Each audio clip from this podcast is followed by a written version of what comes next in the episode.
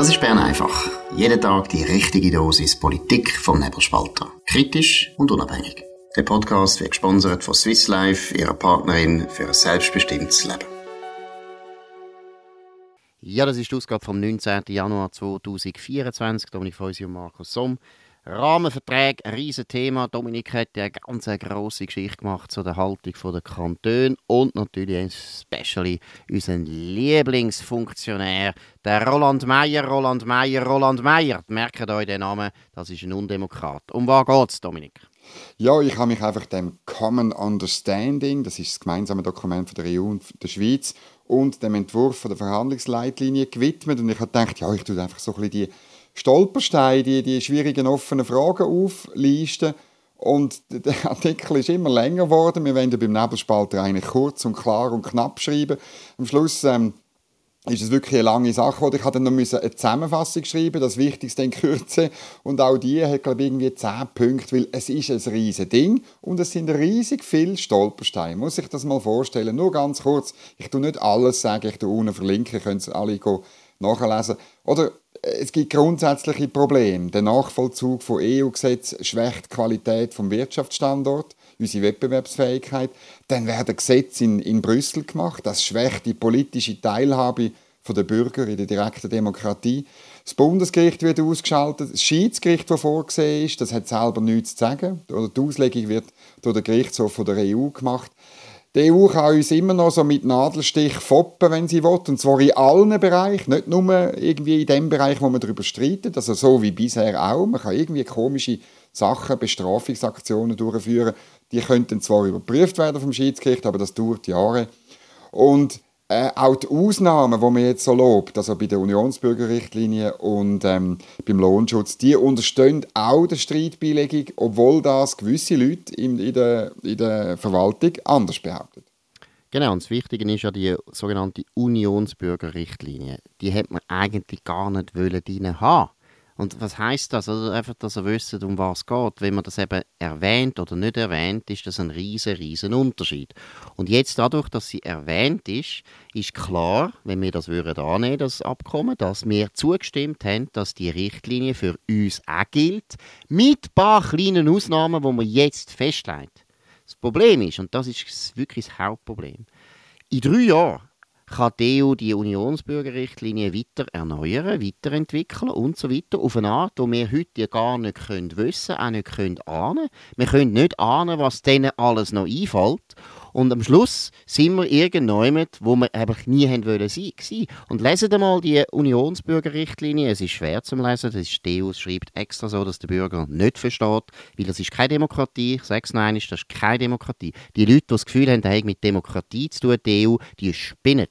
Die einzelnen Mitgliedstaaten, das sind Demokratien, aber die EU selber nicht. Und lesen mal die Richtlinie. Da geht es darum, das Endziel ist, dass der Bürger, Unionsbürger, eben, den gibt es überall, der kann dann auch überall stimmen und wählen. Und das ist das Endziel. Und das Endziel wird dann irgendwann, vielleicht in zehn Jahren, plötzlich für uns auch in der Schweiz verbindlich. Und dann werden alle EU-Bürger auch an unseren Volksabstimmungen auf Bundesebene können teilnehmen, sie können unser Parlament wählen und so weiter.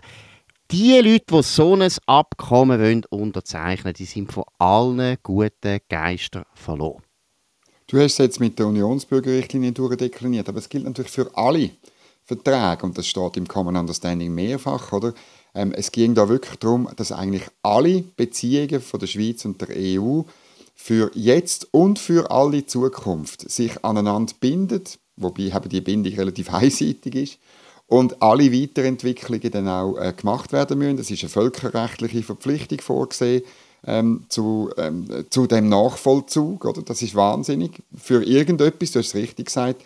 Und das ist, wird komplett unterschätzt. Und darum ist es noch absurder, oder? wenn der, der Roland Mayer, der, der Generalsekretär von der Konferenz von der Kantonsregierung in der NZZ diese Woche gesagt hat, es sei keine institutionelle Anbindung, obwohl das in beiden Dokumenten ähm, mehrfach vorkommt. Und weil es keine institutionelle Anbindung sei, ähm, brauche ich auch kein Stände mehr. Ich meine, da lachen nicht nur die Hühner, da lacht auch noch der Hühnerdreck.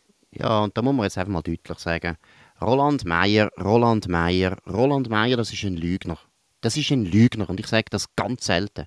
Wenn das jemand so behauptet in der Zürich Zeitung, das ist ein Lügner und das ist unglaublich. Und ich sage es noch einmal, was es heisst. Stellt euch vor, in zehn Jahren, wenn wir die Unionsbürgerrichtlinie in die Richtung weiterentwickelt, wo eigentlich schon drin steht, dass das Ziel ist, dass die EU das will, dann wird es so sein, dass jedes Jahr, wir haben ja jetzt eine Zuwanderung von EU-Bürgern netto von etwa 70.000 bis 80'000, jedes Jahr kommen also 80'000 Leute rein und die können bei uns wählen, die können bei uns stimmen.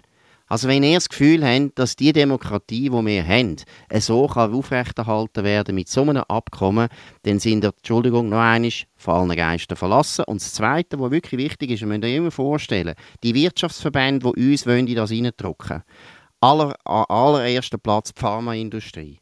Die behaupten, es geht hier um Marktzugang. Sie wollen im Binnenmarkt halt ihre Tabletten verkaufen. Und für das, dass wir Tabletten können verkaufen von der Roche und der Novartis, sollen wir praktisch die ganze Demokratie aufgeben, sollen uns zu einer Kolonie umbauen lassen, unter Führung von der Pharmaindustrie, wo wiederum geführt wird zum grössten Teil von ausländischen Managern. Was ist eigentlich los, dass so etwas überhaupt im Bundesrat überhaupt erwogen wird? Was ist los mit der Regierung? Ja, es ist auch, muss man betonen, gar nicht so, dass ja der Marktzugang dann wegfallen würde. Es ist höchstens der sogenannte privilegierte Marktzugang. Natürlich. Also, dass man irgend so ein Tablettchen dann nicht ein zweites Mal muss, ähm, registrieren lassen. Ich gebe zu, die Registrierung die ist kompliziert in der EU, aber das ist ja das Problem von der EU, muss ich ja, sagen. Übrigens, und und, und Dominik, Dominik, es ist auch kompliziert für die Pharmaindustrie, die selber in der EU ist. Weil das ist ja der Witz. Die EU reguliert, das ist das Einzige, was die Europäer leider noch können. Sie sind Weltmeister vom Regulieren und deshalb geht Wirtschaftswachstum zurück. Und deshalb würde ich jetzt gerade auf ein anderes Thema kommen. Nämlich, ihr seht es, wir können fast nicht mehr schlafen wir können nicht mehr schlafen. Wenn das so weitergeht, muss ich sagen, dann brauche ich wirklich wahrscheinlich ein neues Bett und nochmal ein Bett und nochmal ein Bett. Und dann würde ich mich natürlich informieren lassen durch die Information, die jetzt kommt. Der Powernap wird Ihnen präsentiert von Schlafvoll. Schlafvoll ist das Schweizer Bettenfachgeschäft mit den besten Preisen. Eine Beratung in einer der elf Schlafvoll-Filialen lohnt sich auf jeden Fall. Mehr Infos auf schlafvoll.ch. Ja gut, über die Rahmenverträge, wo wir nicht einmal wissen, wie man die soll nennen soll, werden wir noch ein paar Mal reden. Aber vielleicht als, gerade als Anschluss, ist einfach ein guter, ein guter Anschluss, der Javier Milei. Der ist der neue Präsident von Argentinien. Der hat eine wirklich bemerkenswerte Rede gehalten am WEF in Davos. Tönt die Rede hören. Ich habe sie heute auch im Memo äh, beschrieben und äh, auch verlinkt. Tönt die hören. Das ist wirklich eine sehr gescheite, intelligente, ermunternde Rede und es ist auch deswegen eine gute Rede und das komme jetzt schnell auf die EU, oder? Argentinien ist ein Land, wo vielen Leuten wahrscheinlich nicht bewusst ist, dass Argentinien vor dem Ersten Weltkrieg zu den reichsten Ländern gehört hat von der ganzen Welt. Das ist damals so reich gewesen, fast wie Amerika, auch wie die Schweiz. Die Schweiz ist genauso reich in dieser Zeit und das hat keinen Grund gegeben, warum Argentinien heute 140, auf dem Rang 140 ist bei den ärmsten Ländern. Es ist ein armes Land geworden und das ist nur deswegen arm geworden. Und hört auf, hört auf das. Es ist nur arm geworden, weil man falsche Politik gemacht hat. Dominik, was sind die wichtigsten Einzelheiten? Ja, das ist, wir haben schon gestern darüber geredet, aber du, du bringst im Memo noch die entsprechenden Zahlen oder was passiert ist. Wirklich die Zahlen, die auch der Javier Milei in seiner Rede erwähnt hat, Darum schaut das unbedingt an. Es ist auch so, wir werden die Rede noch auf Deutsch übersetzen und am Wochenende auf nebelspalter.ch in, in Gänze bringen. Und das Verrückte ist, im Saal ist ähm, Ursula von der Leyen gesessen. Oder? Die, wo ähm, sie ist nicht allein, der, der, der, der, falsche Weg ist die EU. Ähm, eigentlich mit dem Jacques Delors äh, vor, vor über 30 Jahren ähm, ist sie dort falsch abgebogen. Richtig, äh, der Javier Millet sagt richtig Sozialismus, richtig Kollektivismus, richtig Überregulierung. Oder? Und es ist am Schluss, es ist relativ banal. Wenn die Menschen nicht mehr können, sich optimieren, nicht mehr können, also im Sinne von besser werden, Unternehmen gründen, etwas produzieren, wenn nicht mehr die Dynamik vom Kapitalismus, wenn die bremst wird von Bürokraten, von Parasiten, wie der Javier Millet sagt, sagt oder? dann ähm, geht es letztlich allen schlecht. Und das ist das große Problem, das Europa hat. Man sieht es im Übrigen auch den Zahlen an. Also der Kontinent ist einfach ökonomisch nicht mehr so gut. Er, er ist total zurückgehend. Und ähm, darum muss ich auch sagen, die Schweizer Wirtschaft sollte sich nicht einem halbtoten Konstrukt an die Brust werfen. Und eben, was noch wichtig ist, vielleicht, oder viele Leute, jetzt da, wir reden da vor allem auch äh, mit Leuten oder wollen die Leute erreichen in der sogenannten bürgerlichen Mitte, also FDP und auch Mitte-Wähler.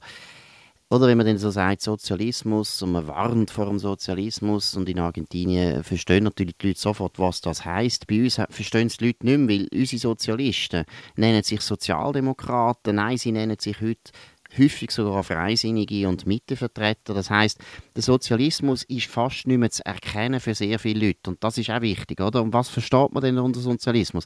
Wir meinen nicht mehr die Revolution, wir meinen auch nicht die Enteignung, das passiert zwar ein bisschen, aber auch nicht so offensichtlich, sondern der Haupt, der Haupttreiber vom heutigen Sozialismus ist erstens der Staat und wie du gesagt hast, Dominik, mit den Regulierungen. Und die Regulierung ist immer ein Eingriff in den Markt. Und der Markt, und das hat der KW Millet eben auch sehr gut und auch mit Zahlen gezeigt, der Markt ist der Grund, der Kapitalismus ist der Grund, warum wir alle, alle, alle viel reicher geworden sind. Und zwar eben nicht nur die Oberschicht, sondern auch die Ärmsten von den Armen. Wir haben äh, um 1800 sind 95 Prozent der Weltbevölkerung und das ist alles, also überall, Europa, Asien, Amerika und so weiter. 95 Prozent der Weltbevölkerung ist arm gewesen, und zwar extrem arm. Und jetzt ja, 200 Jahre, mehr als 200 Jahre später, dank kapitalistischer Entwicklung, haben wir das abgebracht auf 5%. Nur noch 5% der Weltbevölkerung gelten gemäß Weltbank, das ist auch nicht gerade eine neoliberale Institution, gemäß Weltbank sind 5% noch extrem arm. Das ist so eine Erfolgsgeschichte, wo man wirklich muss sagen, man versteht nicht, warum der Kapitalismus immer wieder unter Druck kommt, warum die Leute immer wieder das Gefühl haben, der Sozialismus, und das ist Sowjetunion, das ist Nordkorea, das ist Kuba, dass das soll ein Vorbild sein. Und wenn Leute kommen und sagen, ja, aber China ist doch auch kommunistisch, ja, aber die Entwicklung von China wirtschaftlich ist nur gegangen der Liberalisierung. Sie haben überall liberalisiert, dann ist es plötzlich passiert, dass sie politisch jetzt Macht nicht wollen, um abgeben das ist ein anderes Thema. Aber wenn man schaut, der Staatskapitalismus von China bestätigt völlig, was eben auch ein Javier Millet gesagt hat. Ja, das ist so. Und er tut dort wirklich, geht wirklich auf das, auf das Problem ein, über das heute der Sozialismus, der Kollektivismus auf leisige Solle kommt, mit Hilfe von falscher Politik. Und ich glaube, das müssen wir uns hinter die Tore schreiben. Ich hoffe, Ursula von der Leyen tut sich hinter die Tore schreiben, aber ähm, die Hoffnung stirbt und sie stirbt. Gut, sie, sie, ist ja vielleicht wahrscheinlich auch nicht mehr unbedingt Präsidentin. Es kann ja eher sein, dass sie aufhört. Und nur ja. wir Schweizer sind ja die Einzigen, die das Gefühl haben, die ist so wichtig und sie ist auch eigentlich genial. Ich meine, das ist eine geniale, kompetente Politikerin. Mit der wollen wir jetzt doch noch ein Abkommen abschließen, wie sie so kompetent ist. Sie ist überall in jedem Ministerium in Deutschland rausgefuhlt, wie sie unfähig ist. Aber wir Schweizer, wir sind die Blinden, die das Gefühl haben, Heimatsterne ist das, eine Seherin, Heimatsterne sieht die weit. Gut, gehen wir noch zu einem anderen Thema, auch interessant. Äh, in Holland ist eine Studie veröffentlicht worden, wo es darum geht, um die Kosten und den Nutzen von der Migration. Und das Interessante finde ich, das Interessanteste, das ist nicht eine Studie von Gerd Wilders, das ist nicht eine Studie vom, von der holländischen SVP, sondern das ist eine Studie, die der Staat selber gemacht hat. Ich hätte ja gerne mal solche Studie von, unserem, von unserer Bundesverwaltung, aber wahrscheinlich muss man da viele Beamte auswechseln, die wissen gar nicht, wie man so eine Studie macht. Außer sie machen es eben so, wie sie es jetzt immer gemacht haben, dass nämlich Migration das Schönste ist von der Welt. Dominik, was sind da die wichtigsten Erkenntnisse? Ja, die Studie hat ausgerechnet, was Einwanderer am Staat sozusagen nützen, und zwar in Euro gerechnet, und was sie kostet. Und äh, die Studie ähm, gemacht wurde eben vom, vom Gerrit Kreffer, ähm, das ist ein renommierter Migrationsforscher und seinem Team. Äh, es heißt Borderless Welfare State: The Consequences of Immigration for Public Finances.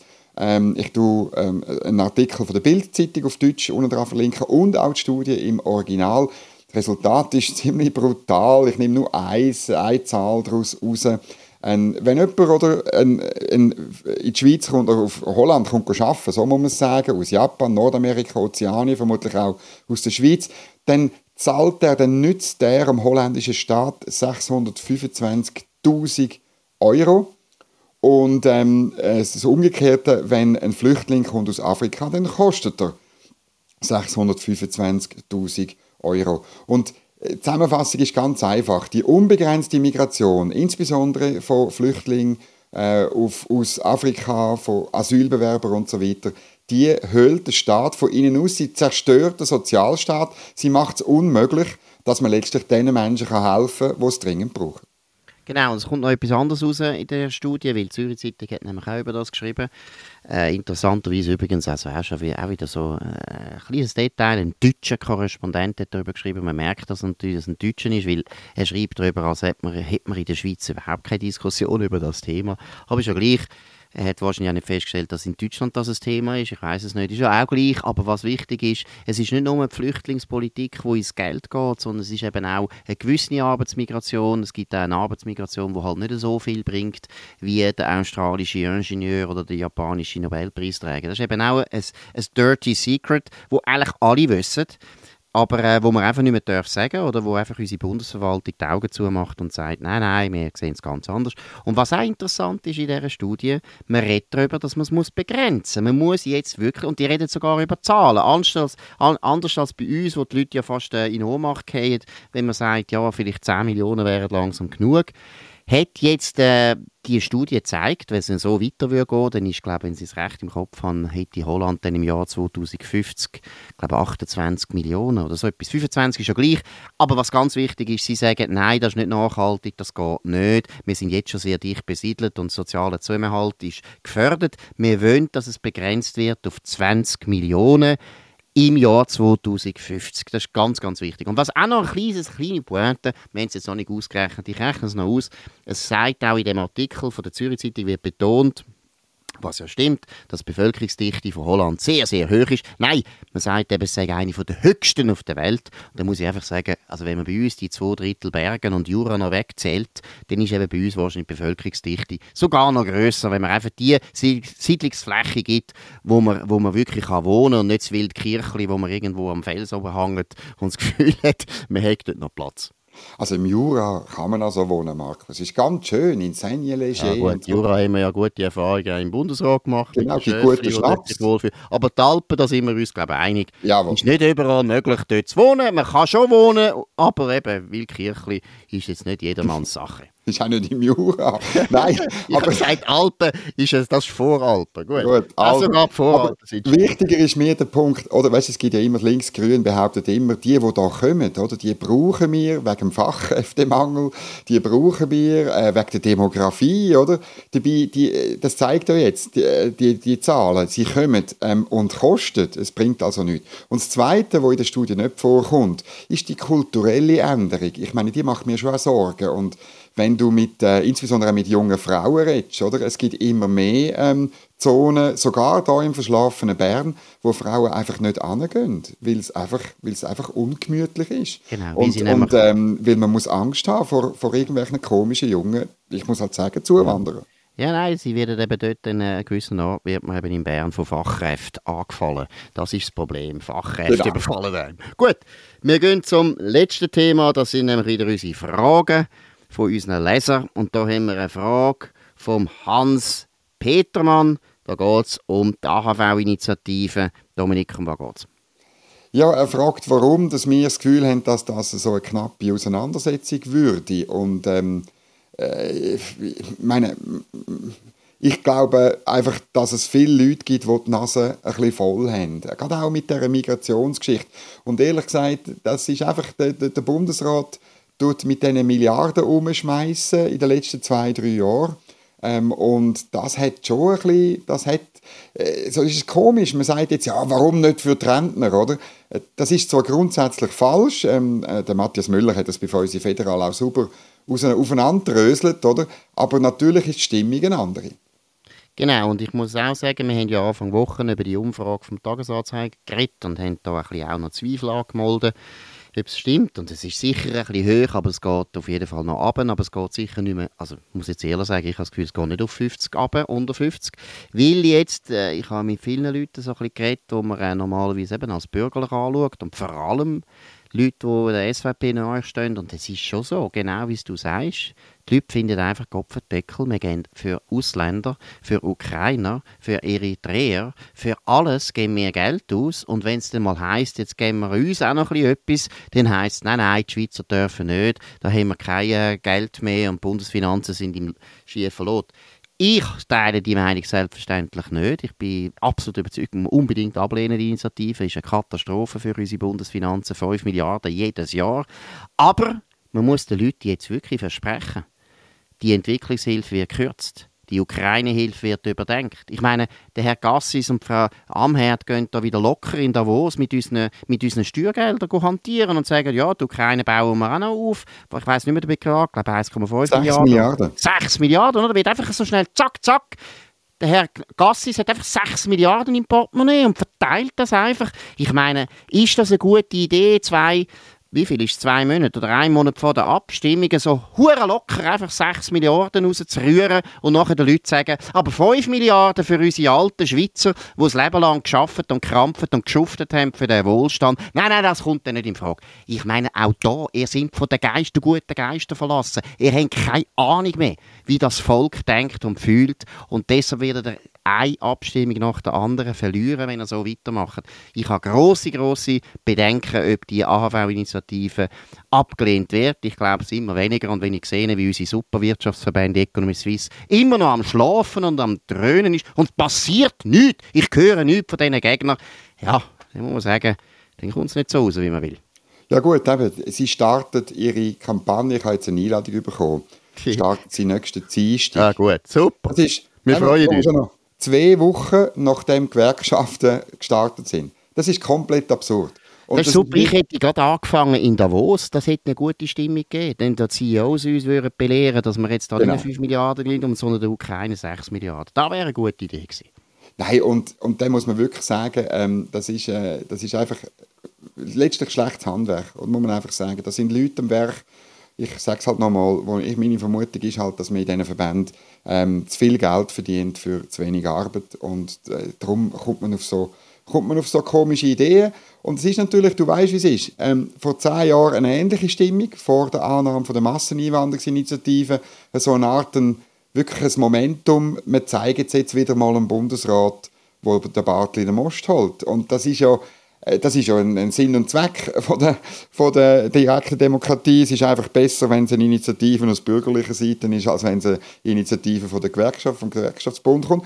Die Lösung wäre einfach, dass man beide Initiativen annimmt. Also, dass man dann einfach zweimal Ja sagt. Also, die Renteninitiative von der Jungfreisinnigen und äh, die, die 13. AHV-Rente. Also wenigstens die, die man nicht überzeugen können von einem Nein gegen Gewerkschaftsinitiativen, sollten einfach beides annehmen. Genau, es ist wirklich Nein, ich sehe es anders. Also da muss es Nein an, auch gegen Gewerkschaften. Sonst haben die Gewerkschaften das Gefühl, äh, Bäume wachsen den Himmel. Das würde Pierre-Yves Meyer unglaublich stärken. Das wäre wahrscheinlich bald der stärkste Politiker von der Schweiz. Und äh, ich gehe heute jetzt auch noch Albis Gütli von der SVP vom Kanton Zürich schauen, was der Christoph Blocher zu dem Thema sagt. Aber natürlich vor allem nimmt mich Wunder der Pierre-Yves Meyer, wo, äh, das spricht ja total für ihn, oder, wo in die Höhle des Löwen geht. Die meisten Linken machen ja in die Hose, die kommen ja gar nicht mehr ins Albis Gütli rauf, die, die würden sich lieber verschiessen im Tram, als an die Veranstaltung zu gehen, weil sie nicht ertragen, dass es andere Argumente gibt. Und sie haben wahrscheinlich ja kein Argument, oder? Auch die Viola Amherd hat auch in die Hose gemacht, hat nicht können Albis Gütli als Bundespräsidentin, obwohl sie sehr anständig behandelt worden wäre. Das ist ein bisschen das, was man so sieht bei den Linken und wo man einfach muss sagen, da muss man einem Maya ein riesen Kränzchen äh, wickeln, wie sagt man? Winden. binden, binden. Ja, Kopfendeckel. Nein, das ist genau so, was es eigentlich in der Politik. Gut, das war Bern einfach von dem 19. Januar 2024. Dominik Feusi, Markus Somm auf nebelspalter.ch. Könnt uns abonnieren auf nebelspalter.ch, Spotify, Apple Podcast und so weiter und so fort. Könnt uns weiterempfehlen, redet von uns, redet euren Freunden ins gute oder schlechte Gewissen und vor allem könnt uns hoch bewerten, das würde uns sehr freuen. Wir hören uns wieder nach dem Wochenende am Montag zur gleichen Zeit auf dem gleichen Kanal. Wir wünschen ein sehr schönes Wochenende. Das war Bern einfach, gesponsert von Swiss Life, ihrer Partnerin für ein selbstbestimmtes Leben.